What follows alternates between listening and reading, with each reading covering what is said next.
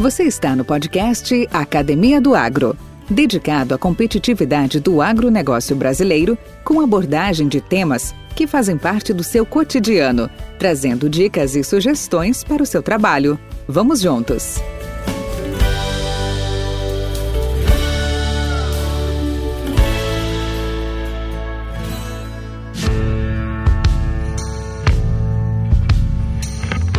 O século XXI é o século da economia do conhecimento.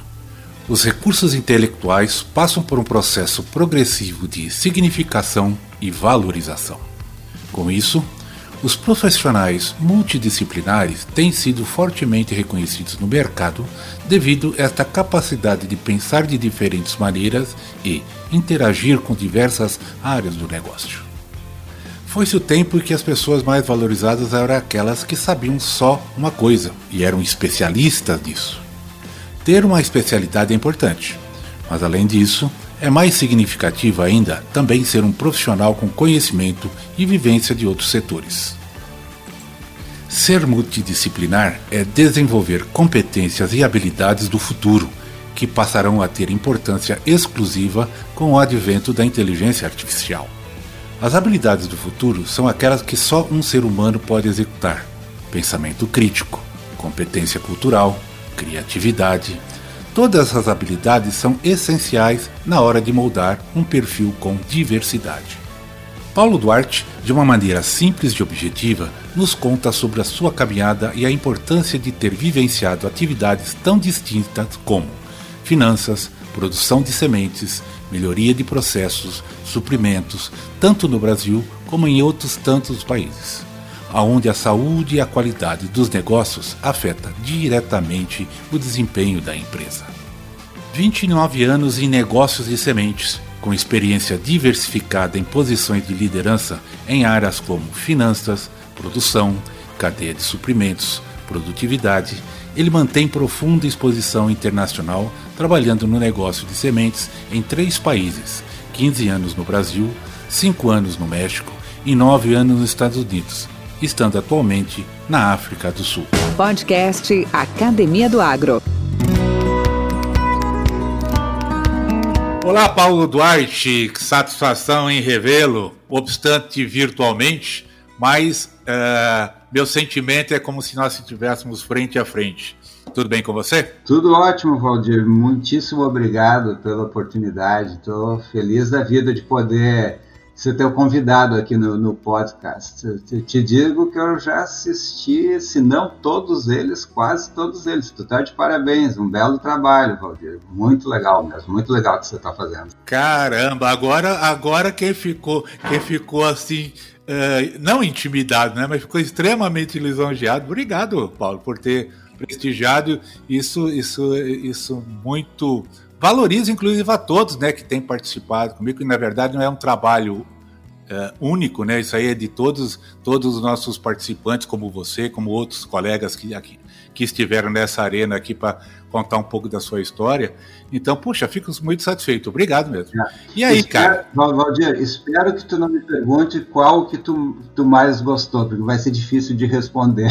Mas é muito legal porque é uma, é uma combinação de entre falar de, de agronegócios, que é uma paixão de todo mundo que tu entrevistou e provavelmente que se escuta, mas também relembrar tempos, né? reencontrar pessoas que fizeram parte da, da nossa história. É muito legal, muito, muito bacana. Parabéns, tá? De parabéns mesmo pela iniciativa. Que bom. Então hoje é a sua vez. Vamos lá? vamos lá, vamos lá. Obrigado. Paulo, eh, como eu tenho feito com todos os nossos uh, outros colegas, eu acho que é muito bacana que as pessoas conheçam um pouco mais, né? Os, os profissionais, os executivos e pessoas hoje tão, tão destacadas no cenário do agronegócio, que cada um conta as suas origens, a sua, a sua, a sua vida, a sua história, da onde veio, família, estudo. Eh, conta um pouco de você para nós. É legal, Valdir. Obrigado. Eu vou começando um pouco da, da, da minha história, Valdir, é, eu nasci no interior de Garibaldi, lá no interior do Rio Grande do Sul, é, numa, numa comunidade bem pequena, nem uma vila era, era uma linha, ela era é, um, uma localidade que tinha talvez seis, sete casas, é, assim, um lugar bem pequeno. Eu nasci lá, daí o meu, o meu pai, a minha família, pequenos proprietários ali, rurais, é, com atividades rurais. Depois nós, nós, nos mudamos, aí meu pai começou com avicultura, né? É, e também no interior de Garibaldi. E depois, ainda na minha infância, nós mudamos para Lajeado, é, aí que eu passei para o final da minha infância, toda a minha adolescência. É, e, e daí eu mudei para Santa Cruz, cidade que tu conhece, que tu também morou, né, onde era a matriz da, da, da Pioneer. Então, mudei para Santa Cruz quando eu tinha 18 anos de idade, comecei a estudar na Unisc, na universidade lá, e ao mesmo tempo comecei a trabalhar no banco, né? Então, trabalhava no, trabalhava no, no, no Banco Itaú e estudava na universidade à noite. Uh, então, fui bancário lá, sete anos trabalhei, traba, trabalhei no, no, no Banco Itaú, uh, comecei como como contínuo no, no Banco Itaú. E antes disso eu já tinha trabalhado em Lajado, eu comecei a trabalhar na verdade com 15 anos, né? Ah, ah, eu venho de uma família ah, humilde, né? Bastante modesta, nunca nos faltou nada, mas também a gente nunca teve nada de luxo em, em, em excesso, né? Então eu tive que trabalhar desde cedo, com 15 anos de idade comecei a trabalhar, fui estafeta, fui fui mensageiro em hotel, carregando mala. E, bom, aí quando fui, fui para Santa Cruz, comecei a trabalhar no, no, no, no Banco Itaú, né? Comecei bem, é, bem no nível mais baixo que pode ter numa organização que, quem sabe, tinha cento e sei lá eu quantos mil funcionários. Eu era, comecei no nível mais baixo ali, né? É, contínuo e, e mas foi legal, foi uma bela experiência. E eu trabalhei sete anos no, no Itaú, né? Essa foi a minha, minha vida de, de bancário, né? Então, quando eu saí de lá, eu era subgerente da, da agência ali de Santa Cruz. E, e na, na verdade, foi trabalhando no Itaú que veio a ponte para mim trabalhar, trabalhar na, na, na, na Pioneer. O meu, o, um dos meus clientes era o nosso amigo Barreto, falecido Barreto. E um dia o Barreto chegou para mim e, ah, Paulo, tu não está afim de trabalhar na, na, na Pioneer? Né? Uma pessoa vai se aposentar, ele é responsável pela tesouraria ali, e nós estamos precisando, eles estão querendo trazer, contratar um cara novo, assim, que nem tu, com energia, dinamismo, coisa nova, né? E eu falei, ah, Barreto, mas uh, eu adoraria, mas será que eles vão ter interesse em mim? Né? Ele né, precisa conhecer importação, exportação, precisa falar inglês, precisa isso, precisa aquilo.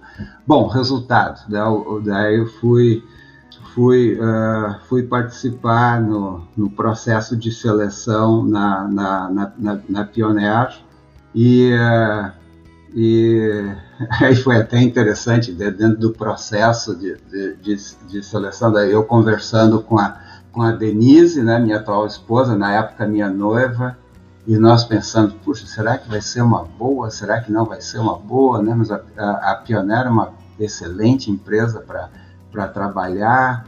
E depois tem uma vantagem, né? E se eu continuar minha carreira no banco, eu vou ficar mudando de uma cidade para outra, né? aqui não, na, na Pioneira eu vou poder ficar em Santa Cruz.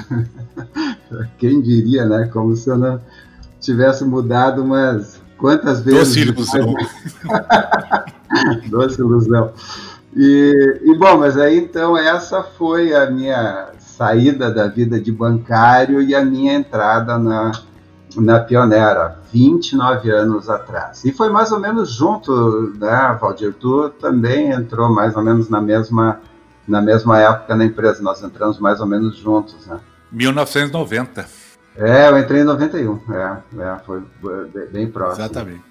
E, e bom, aí, aí então começou a minha carreira na, na, na, na Pioneer, E, e eu, vou, eu vou chamar a atenção, assim, eu vou contar um, um pouco da minha trajetória da, na, na Pioneer, mas vou chamar a atenção para duas coisas: a diversidade de coisas que eu fiz, coisas bem diferentes, e obviamente o fato de que é uma carreira internacional, né? Então vou chamar atenção para essas duas coisas, né?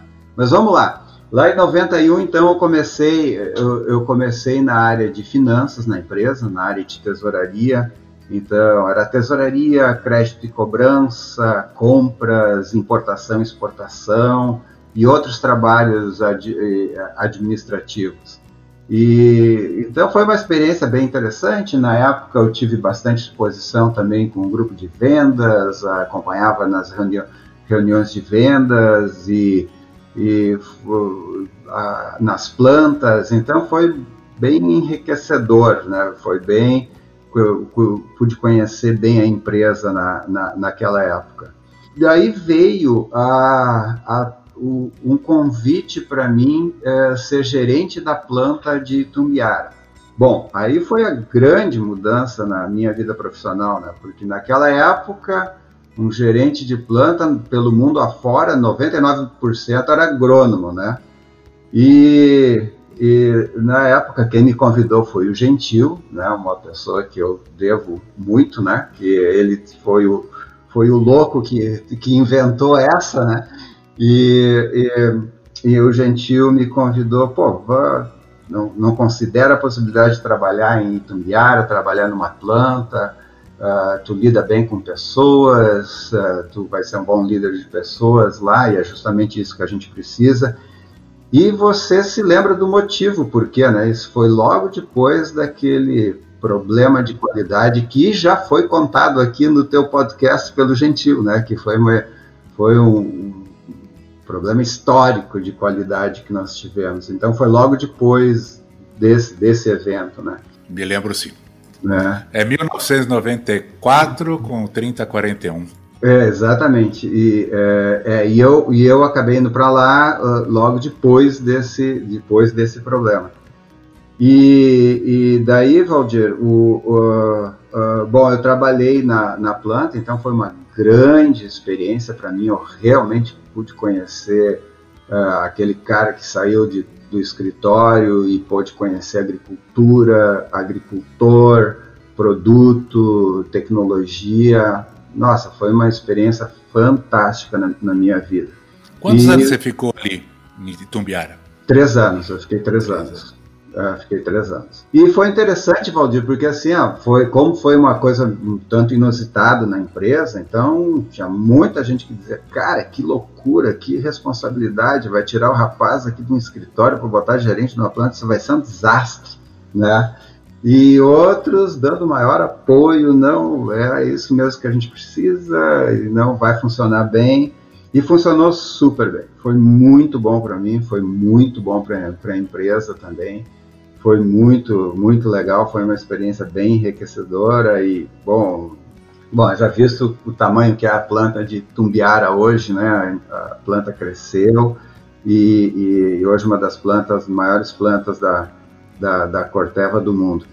Uh, bueno, daí aí então veio um convite, daí já com o Daniel, né, o, o Daniel Blatt, outra pessoa que eu devo muito, que, né, que foi trabalhamos muitos anos juntos, né? E o Daniel me convidou para voltar para finanças, aí como líder de finanças do Brasil. Uh, então a ideia é, ah, mas agora o Paulo, que tem um background de finanças, tem educação em finanças, agora ele já conhece agricultura, já conhece um, um, um pouco de produto, então ele vai ser uma combinação perfeita para ser um, um gerente de financeiro bem focado no negócio, bem trabalhando muito próximo a vendas, muito próximo à produção, né? E foi isso que aconteceu, né? Então, eu, eu, eu, nessa nova etapa ali, liderando o grupo de finanças do Brasil, eu realmente eu gastava maior parte do meu tempo uh, com negócios, né? Não a parte interna de finanças, a parte de de controladoria ou de, de reporte, mas sim buscando oportunidades para gerar valor junto com o negócio. Uma experiência fantástica, uh, Valdir. E um momento tão excitante né, na, na, na história da Corteva, que, da, na época da Pioneer, né, que começou com um crescimento bastante grande, uh, muitos investimentos, né, muitas, muitas novidades na forma de, de, de atender o mercado, de, né, então foi, foi nossa, foi, foi uma, uma, uma, uma experiência muito bacana. Uh, bom, daí o mesmo Daniel, né, quando ele já assumiu uma responsabilidade de líder, de líder da, da América Latina, né, aí ele me convidou para ir para o México, né, que foi a minha primeira experiência internacional, para liderar a parte de operações lá. Existiam algumas deficiências na, na, na, na, parte de operação, na parte de produção de semente, e, e o que ele raciocinou, ah, o Paulo conhece isso, conhece aquilo, isso aqui tem boa oportunidade de funcionar bem. E aí foi a minha, foi a minha aventura no México, né? Então eu, eu trabalhei cinco anos no México, né? E uh, liderando a parte de produção de semente no México, no sul dos Estados Unidos, e mais toda a parte de planejamento e logística da América Central e dos países norte da América do Sul.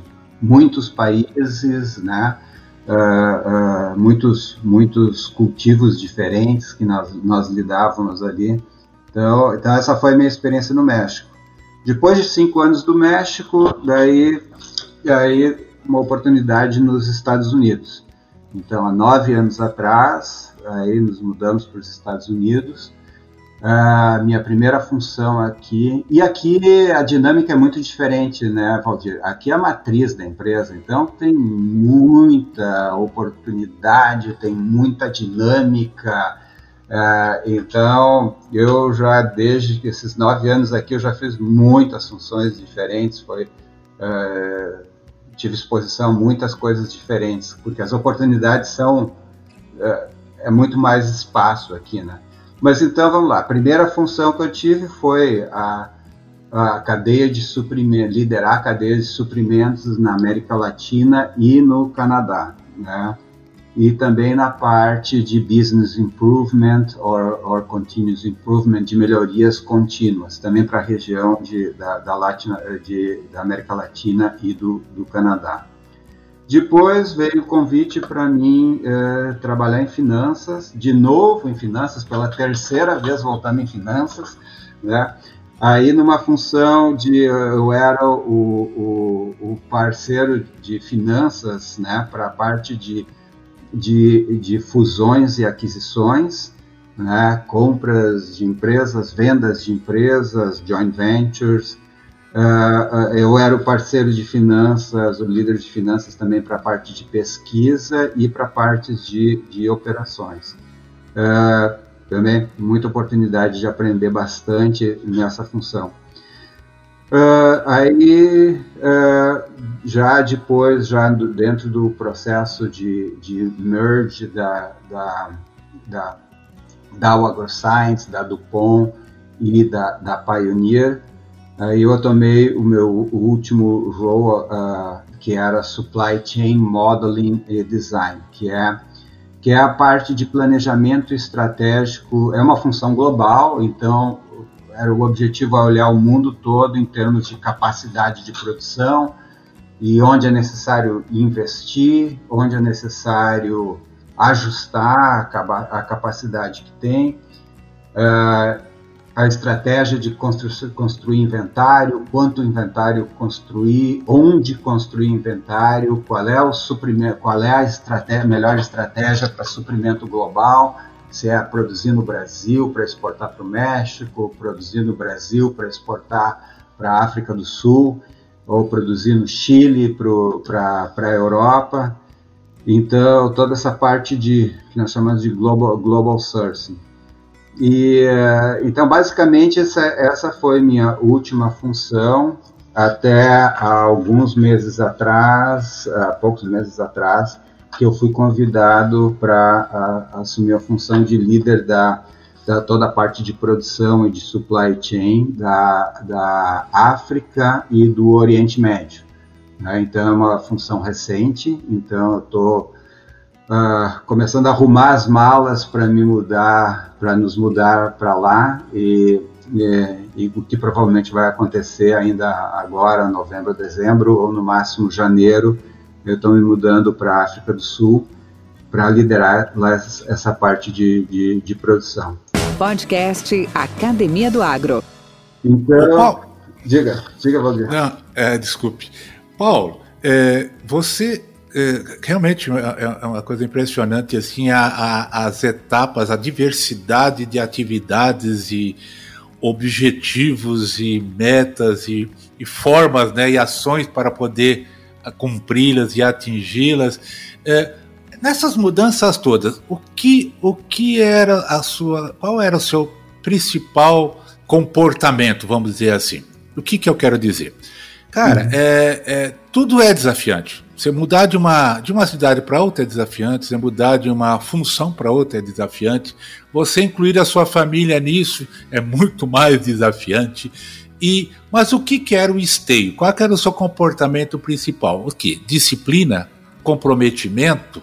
Confiança? Qual, qual seria, eh, na sua avaliação, o ingrediente, o cimento para essa determinação para tão diversas atividades? É, boa, boa pergunta, Valdir. É, no fundo, no fundo, tudo se vai, é, vai resumir em pessoas, né?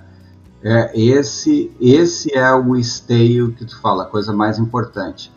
Então tem, tem dois lados, tem dois componentes aqui, né? No lado pessoal, né?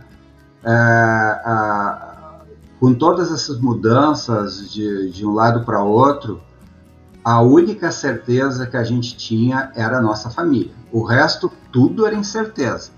Então, a família, como uma, uma unidade celular, ela ficou extremamente forte e ela acabou sendo a fonte de energia para nós todos. Nós sabíamos que a família estava ali para o que desse viesse. Tem, teria desafio, teria ansiedade, teria frustração, teria vitória, comemoração, a, mas a família estava ali, era, era aquele porto seguro, então sabia que tinha. Isso o lado pessoal.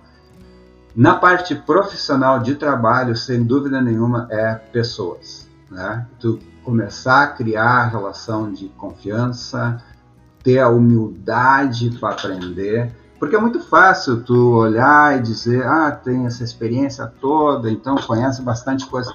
Cara, mas a humildade é fundamental. Quando você achar que tu sabe tudo, é aí que você está desenhando o, tu está caminhando para o precipício, né? Então, tu ter humildade para aprender, tu ter humildade para escutar, tu ter humildade para ver, o que, na verdade, que, que, é, que, que é mesmo que nós estamos querendo aqui? Onde é que está o cliente aqui nessa história? Onde é que está? Uh, como é, uh, o que, que as pessoas que fazem isso fazem o processo acham do jeito que estão falando. Então, pessoas é a parte fundamental, é, é, é a base de tudo, né? Para tu ter, tu ser bem sucedido numa aventura dessas. Paulo, e a, você com essas, uh, com, com, essa trajetória, nessas mudanças que você fez, que paralelo você faria em termos de culturas? Para simplificar, é, é lógico que a cultura americana é uma coisa, a cultura brasileira é outra, mas no sentido uh, agrícola, no sentido rural, do produtor, do agricultor. A sua vivência aqui no Brasil, que você conheceu muitas, uh, praticamente o país inteiro, uh, por exemplo, com o México, que você teve um período muito forte lá, que tem uma similaridade, é latinos, né? São todos nós latinos. Quais são as diferenças que você, uh, que contrastes que você viria nessas culturas? Primeiro, talvez é importante falar das, das semelhanças, né, Valdir? So, uhum. Independente da latitude, uma das coisas que no, no, quando tu passar a régua, tu vê que tem algumas coisas que são realmente as mesmas. Né? O agricultor está buscando tecnologia, ele está buscando uh, parceiros que te tragam, uh, que te tragam solução. Uh, e, e, eles estão buscando gente que eles confiam, né? Eles estão organizados nessa, naquelas comunidades rurais, que elas têm a sua dinâmica de comunidades rurais, então eles têm orgulho, têm valor. Isso é em todas as latitudes, em todos os países. E claro que tu tem, uh, um, tu tem alguns clientes que plantam 100 mil hectares e outros que plantam meio hectare, né? Então, então aí também é uma, uma, uma, uma daí uma, começa as diferenças, né? Alguns que se não colhem bem não vão conseguir manter o filho na escola, vai, como vai faltar comida na mesa, uh, e outros que têm 100 mil hectares que você sabe muito bem, né? Que se não colhem bem, né? Então tem um problema gigantesco na, na frente deles. Então, algumas, algumas outras diferenças que eu posso que eu posso te dizer assim é como talvez a organização, uh, como é que eles a, a, a, parte política, né? Então, nos Estados Unidos é impressionante como como o agricultor aqui está organizado de uma forma através de suas organizações tem uma pressão tem uma, uma, uma sustentação política, uma influência política muito mais forte do que no México e muito mais forte do que no Brasil. Então essa, essa, é uma, essa é uma diferença que eu acho bastante grande. Tem uma diferença que, por exemplo, no México ainda os agricultores ainda olham muito para o governo para a solução dos problemas deles, coisas que os agricultores do Brasil já deixaram para trás, de, né, eles olham as soluções deles e e, claro, fazem o lobby junto com o governo, mas eles sabem que o futuro deles depende deles mesmo, mais do que, mais do, que do governo.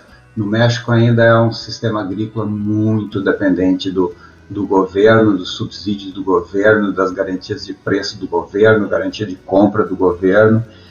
Em certo ponto, o agricultor americano também ainda é, é, é, é também ele gosta muito de, de, de, né, de, de ser protegido para o governo, né, os, os, incentivos do governo aqui ainda pesam muito na, na renda agrícola dos Estados Unidos, enquanto que o Brasil já vejo muito mais, muito mais independente. É, outras diferenças que eu te diria, assim, aqui o assunto de, aqui nos Estados Unidos, a, a questão de sustentabilidade já está, eu acho que já está pegando mais forte esse, esse, tema, né? E, então, acho que é uma coisa que, que a agricultura toda no mundo tem que começar a olhar com olhos mais próximos, né? Essa questão de não só o quanto produzir, mas como produzir. Então, isso aí dá, dá, é tema para um papo bastante longo. Uhum, uhum, concordo. É. Mas o, o, o, Paulo, e não foi pegadinha não, isso não foi, essa pergunta anterior não foi pegadinha, mas ela foi preparatória para essa que eu quero te fazer. Diante dessa, desse contraste que você fez entre é, essas regiões, essas latitudes diferentes. E o que, que você vai encontrar agora na África e no Oriente Médio em relação ao que você vivenciou?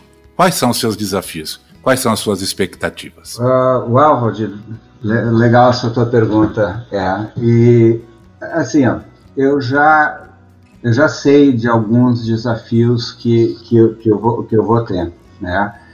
É, então, tu tem uma diversidade gigantesca na África, né? Quando tu pensar lá do Egito até Cape Town, lá no sul da África do Sul, é uma diversidade tremenda, né?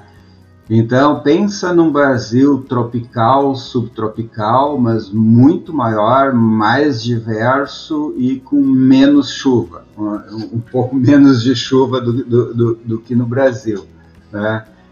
E com problemas de infraestrutura. Valdir, só para tu teres uma ideia, nós temos uma planta na Etiópia, que não é uma planta pequena, ela produz né, 600, 700 mil sacos de, de, de semente de milho, né, e que não tem internet, né, não tem internet na, na planta. O único provedor da Etiópia é o governo e não chegou lá na cidade onde nós temos nós temos uma planta. Então, então só para tu teres uma ideia da, da questão de infraestrutura como é uma como é frágil. A, a outra coisa é assim, como os governos querem incentivar a agricultura, porque todo mundo, todo mundo se preocupa com segurança alimentar, mas a forma que eles querem buscar essa segurança alimentar é muito diferente. E muitas vezes é bloqueando a, a, a, a tecnologia, tentando incentivar a, a, criação de tecnologia local, uh, ou, ou, ou então bloqueando importação de semente, tentando forçar a produção de semente local em lugares que é muito difícil de produzir semente. Então tem essas, é, tem essa falta de estrutura, uma inconsistência é, política e instabilidade política é, é outra. Essas talvez sejam as mais fortes. Para quem gosta um pouco da, de, né, de, de, um pouco de história, né, e quem gosta de Norman Borlaug, o, o pai da Revolução Verde, vale lembrar que ele foi para lá e ele não conseguiu resolver todos os problemas de lá. Ele fez a sua contribuição, mas é, é, é bastante difícil o, o, desafio de produzir de, de produzir alimentos na, na, na África, né, de fazer uma produção sustentável. E muitas vezes, Valdir, até uma coisa que você nem imagina, né? Uma coisa que é, a própria, os próprios programas de ajuda alimentar, né, que os países enviam alimento para lá, muitas vezes destrói a capacidade de produzir local. Imagina você é um agricultor lá da Zâmbia, né? E aí você entrou num programa lá, pegou um empréstimo, comprou fertilizante, comprou semente, plantou o milho, colheu, e aí vem navios e navios de, de, de, doação de alimentos, e aí ele não consegue vender a produção que tem. Vê que, vê que contrassenso, né? Então, que é, é, faz parte da, de uma das realidades lá. Então, são problemas muito diversos, né? alguns problemas que o, o Brasil já passou há muitos anos atrás, já superou, e outros problemas que são totalmente diferentes, outros problemas que são totalmente totalmente novos. Então, sim, vai ter bastante, bastante coisa interessante por lá. Podcast Academia do Agro. Paulo, é, aproveitando toda a sua expertise e toda a sua experiência, eu gostaria de fazer uma pergunta para ti do sentido de Hoje nós estamos no século XXI, 2020, vencendo, saindo, que, quiçá, né? Que se Deus queira que a gente saia dessa questão da pandemia. Atualmente, olhando o mundo de hoje, o Brasil de hoje, com aquele Brasil de 30, 40 anos atrás, é, o que você reportaria essa grande evolução do agronegócio brasileiro? Número um, Valdir, é o, é o, o empreendedor agrícola brasileira, o agricultor brasileiro, que ele é um cara uh, que ele é expansionista, ele, ele vai atrás, ele quer crescer, ele quer crescer rápido, ele é empreendedor, ele, ele, ele toma riscos, uh, ele, ele, uh, ele gosta de tecnologia, se isso vai ajudar ele a a ter soluções para ele. Então, o número um, na minha opinião, é o agricultor. Se tu olhar toda essa, toda essa trajetória da agricultura do Brasil, né, de onde saiu há 30 anos atrás, quando nós dois entramos na empresa e olhando o que é o Brasil hoje, eu diria, o agricultor com certeza é o número um. Daí teve as empresas, teve o trabalho que nós fizemos, né? não só nós, mas uh, né, fabricante de equipamentos uh, defensivos, semente, que foi trazendo tecnologia uh, para ajudar esse agricultor a, a, a, produzir mais e produzir melhor e, e produzir de uma forma rentável e, e sustentável. E se tu olhasse, o governo fez a parte dele, fez, uh, fez sim, poderia ter feito muito mais, né? A parte de infraestrutura ainda continua sendo um gargalo no Brasil. Talvez incomodou menos, né? esse, esse, é o que mudou menos, né? Não é, não é que não mudou, teve diversos projetos de logística que, que aconteceram, projetos grandes, teve teve um sistema de apoio, mas assim a participação do governo, imagina se o governo tivesse participado pesadíssimo, né, na, na criação de infraestrutura, né, de cria, eh, criações de incentivos para a produtividade, nossa, então o Brasil estaria, seria mais gigante do que ele é hoje. Legal. Paulo, dentro dessa mesma pergunta, dessa ótica, e as indústrias de sementes? Evoluíram para caramba, né? E o que, que tem de novo chegando por aí? Uh, olha, Valdir, as, uh, uh, sim, as empresas de sementes evoluíram muito, né? Elas elas trouxeram tecnologia, né? elas trouxeram serviço, estabeleceram processos robustos para atender, atender o, o, o, o, agricultor. Então, elas tiveram um, um, um papel fundamental. Né? E elas passaram por, por, por transição, né? que você sabe muito bem. Então, teve mais recentemente tem todo, teve toda essa onda de fusões e toda essa onda de aquisições e de consolidação, e, uh, e que foi um ajuste depois, de, depois de muitos anos de, de um mercado agrícola extremamente favorável Uh, agora a gente já está vivendo ali seis, sete anos de um mercado mais deprimido. E aí você está pensando assim, mas como o mercado deprimido, aqui no Brasil a gente está vivendo o melhor momento da história em preços de milho e soja. É, é verdade. No Brasil está muito bem, né, por questão de câmbio, né, mas no mundo está bem complicado, né. O mercado, mercado de commodity internacional já, já vem já vem, vem, vem há muitos anos, né, de, é, de certa forma deprimido. Então passou por esse ajuste, né? Então agora eu acho que esse, esse ajuste já está para trás, já consolidou o que, é que tinha que consolidar. E agora está muito, tá muito de, de se definir qual é, é a estratégia de cada empresa, né? No, no, Uh, por exemplo, vamos, vamos, vamos falar da, da, da, Corteva um pouco. A Corteva se organizou faz um pouco mais de um ano que terminou o processo de, de, de, de fusão e nós somos uma empresa independente, né? Uh, a única empresa totalmente focada em agricultura do, dos grandes parceiros, dos grandes players, players mundial e está comprometida com inovação, assim como as outras, os outros concorrentes também estão comprometidos com eh, eh, inovação. Tem um investimento grande em, em pesquisa, sim, tem, mas não vai ser suficiente. Não tem nenhuma empresa que vai conseguir resolver todos, todos os problemas do agricultor sozinha.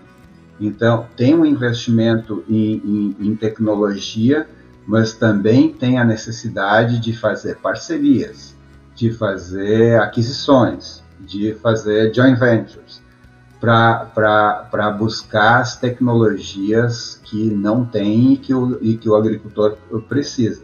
Eu acho que, e acho não, eu tenho certeza absoluta que essa vai ser a fórmula do futuro. Né? Uh, vai ter um investimento em pesquisa e vai ter que existir uma colaboração muito forte com parceiros ali fora, né? E esses parceiros pode, podem ser startups, podem ser né, empre, empresas de diversos portes, gerando tecnologia que uma empresa eh, como a Corteva, que tem uma base muito grande, possa colocar essa tecnologia de uma forma massiva em milhões de hectares. Uh, Valdir, é assim que eu vejo o futuro. Essa inovação vai vir de diversos lados, né? das grandes empresas, mas também vai vir de startup, de, de inovadores e, e, etc. Paulo, uh, não, faz, faz, faz todo sentido e assim o que você sentido não é, é, é, essa essa como fala reorganização, reposicionamento, ela é, é de certa forma natural, né? Porque as empresas têm que buscar a sua a, o seu ponto de, de estabilidade, não só pelos seus investimentos feitos, mas pelas suas propostas, pelas suas metas, pelas suas, suas missões, né? E, e, e o desenho, por exemplo, que você citou da Corteva, ela é, ela é bem clara, ela, do que ela foi desenhada, ela está atingindo, talvez agora a sua, o seu ponto de estabilidade. Ah, uhum. Ah, porém, eu queria te perguntar o seguinte: o, o, quando é que nas suas atividades você se sentiu meio fora dos trilhos? Meio. Opa, cadê o chão? E o principal, o que, que você fez para superar isso? Ah, legal essa tua pergunta. Eu acho que isso aí é uma coisa que eu gosto de, de, de compartilhar essa história com. Eu, eu dou mentoria para algumas pessoas. Sabe? Eu gosto muito de ajudar né, gente nova que está que tá no estágio na, na carreira e eu posso compartilhar um pouco da minha experiência. E eu sempre digo para eles: se, se vocês aprenderem tudo que eu fiz de errado, já é uma lição e tanto. é, verdade. É, é, e, é, mas uma, uma, uma, uma, uma coisa que, assim, ó, períodos difíceis, uh, foi justamente na, a, a, insegurança uh, em alguns momentos durante esse processo de, uh, de, uh, de ajuste que a empresa que a empresa estava passando. Então, na, na, minha função, eu tive o duro papel de analisar capacidades e, e de ter que recomendar o ajuste da estrutura. Então, foi, foi, foi, bastante duro, emocionalmente foi bastante pesado, mas alguém tinha que fazer isso. E eu raciocinava: se alguém tem que fazer, dá para mim, que ao menos eu sei como fazer isso aí de uma forma, uma forma decente, certa, honesta, justa e, e, e bem prática. Então foi uma época bastante difícil, Valdir, porque não tem muita graça tu ficar fechando plantas e, e, ficar ajustando, ajustando a estrutura. Então eu tive que, que passar por isso, eu fiz isso e, e, e obviamente, a certo ponto eu pensando, ok, e, e, eu, e quanto a mim? E, eu estava numa situação mais frágil ainda, eu era um estrangeiro aqui, lá pelas tantas, cara, o que que, que o que, que vai acontecer se acontecer comigo, né? Porque é muito, muito diferente. Eu sou brasileiro, estou no Brasil, perdi meu emprego, vou ter que, ok, tirar o pó do meu currículo e vou ter que caminhar por aí, né? Mas eu sou um estrangeiro, estou aqui, no, tô aqui nos Estados Unidos. Qual, qual, é, qual, é, qual é o meu valor no mercado? Porque eu nunca tinha pensado nisso, né? E daí eu, é, o que, o que, que eu fiz? Eu comecei a conversar com, com alguns headhunters que eu nunca conversava, eu comecei a conversar e comecei a especular. E, e, e, um belo dia eu cheguei em casa, juntei a família, falei, olha, vocês sabem que a empresa está passando por esse momento, né? E esse momento não vai terminar tão cedo. Então, só vamos combinar uma coisa: se acontecer alguma coisa, a gente vai fazer isso, isso, isso, e nós vamos buscar um jeito de ser feliz, né? Então aquilo ali foi meio libertador para mim, foi meio, ok, então agora eu paro de pensar sobre isso e eu foco no que, que eu tenho que focar. Então foi assim que eu lidei, Valdir, com esse momento, com, com esse momento mais de peso, mais de tensão, que, que com risco de impactar a mim pessoalmente. Né? Ou seja, se eu, uh, desculpe se eu for simplista, mas uh, o compartilhamento das, sua, das suas aflições, das suas dúvidas com, com os seus, né, com a família, com os seus mais próximos, é, lhe deu, a, a lhe deu a, a, sustentação e lhe deu a tranquilidade para fazer o que tinha que ser feito. É, chegou um ponto que eu até estava esperando, até estava torcendo, porque eu já tinha planejado uma viagem de moto para Alasca, já tinha planejado uma, né? Já tinha feito tanto plano, se caso acontecesse, eu falei, porra, não aconteceu, mas tudo bem, vamos ficar aqui trabalhando. Se eu estiver aqui, eu vou para Alasca. Essa é uma boa, né? Tá Apesar que você está mais perto do que nós aqui. Eu, eu, eu poderia falar assim, não, eu vou para Patagônia. Eu vou lá para Patagônia. Pa Patagônia funciona bem para caramba também, Valdir. Conheço lá, já fui lá, já sei como que é. E é muito bom, né? É muito bom, é muito bom. É verdade. Paulo, cara, que bom, que bom tê-lo aqui, que bom ouvi-lo. Gostaria de, de, reforçar novamente aí o convite da nossa arena para que você venha em, outra, em novas oportunidades. A hora que você se instalar lá, lá em. Qual é o nome da cidade? É, eu, eu, eu, vou, eu vou morar em Pretória, na, na, capital, na, na capital da África do Sul. É. Tá. E, e, eh, depois que estiver instalado lá, pô, eu gostaria de, de retornar um novo, um novo contato contigo, um novo papo. Podemos até centrar melhor um tema né, a, a, para, para essa, a sua, essa sua nova etapa. E queria te deixar à vontade aí para uma, uma, uma, última mensagem aí. E, uhum. e já está feito o meu convite, né? Que você retorne em breve para cá. Valdir, muitíssimo obrigado e claro que eu, eu, volto com todo prazer e até eu te proponho, né? Quando a gente traçar um paralelo entre Brasil e África, todo esse mundo de agricultura tropical, subtropical, que o Brasil é tão bom, tão competente, já desenvolveu tanto nisso, tem tanto para dar, tanto para oferecer. Eu acho que pode ser um bate-papo fantástico nós fazer esse, esse paralelo de agricultura tropical e tudo que o Brasil pode influenciar uma região que necessita tanto quanto, quanto, a, quanto a África. Paulo, Paulo, está é, tá feita a proposta, já está anotado aqui e eu vou, eu vou aumentar ainda um pouco mais essa, essa bela ideia. Você sabe, nós tivemos profissionais aqui, de, aqui na, no Brasil que trabalharam comigo.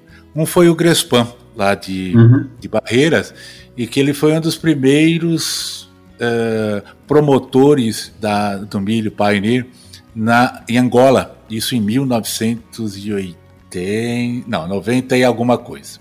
Tá? Chegou, a dar, chegou, chegou a visitar lá, inclusive. Mais recentemente, nós temos vários colegas, várias consultorias aqui do Brasil dando apoio para algumas nações lá na África.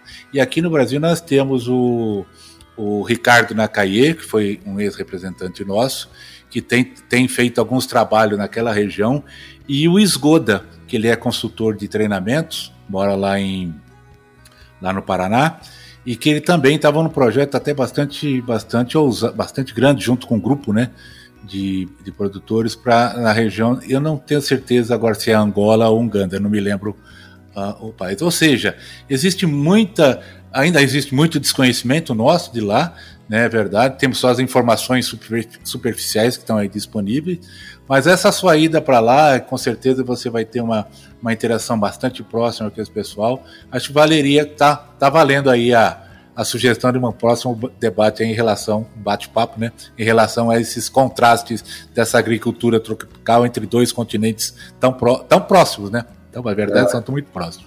Tá não, feito? Tá feito, Valdir. Muitíssimo obrigado. Foi muito legal conversar contigo, muito, muito, muito legal esse bate-papo. Espero que, que a tua audiência uh, goste aí, que tire algum proveito do, da, da, nossa troca de informação aí e tô, tô, tô à tua disposição aí. Obrigado e pode ter certeza que foi muito proveitoso e tenho certeza que nossos ouvintes, nossos colegas também apreciarão muito. Até mais! Até mais, Valdir. Um abraço. Com temas expressivos e dinâmicos, esse intercâmbio semanal visa oferecer um melhor desenvolvimento em suas habilidades profissionais e nas atividades e práticas do seu cotidiano. Somos da Academia do Agro, o podcast para todos aqueles apaixonados pelo agronegócio. Te aguardamos no próximo episódio. Até lá!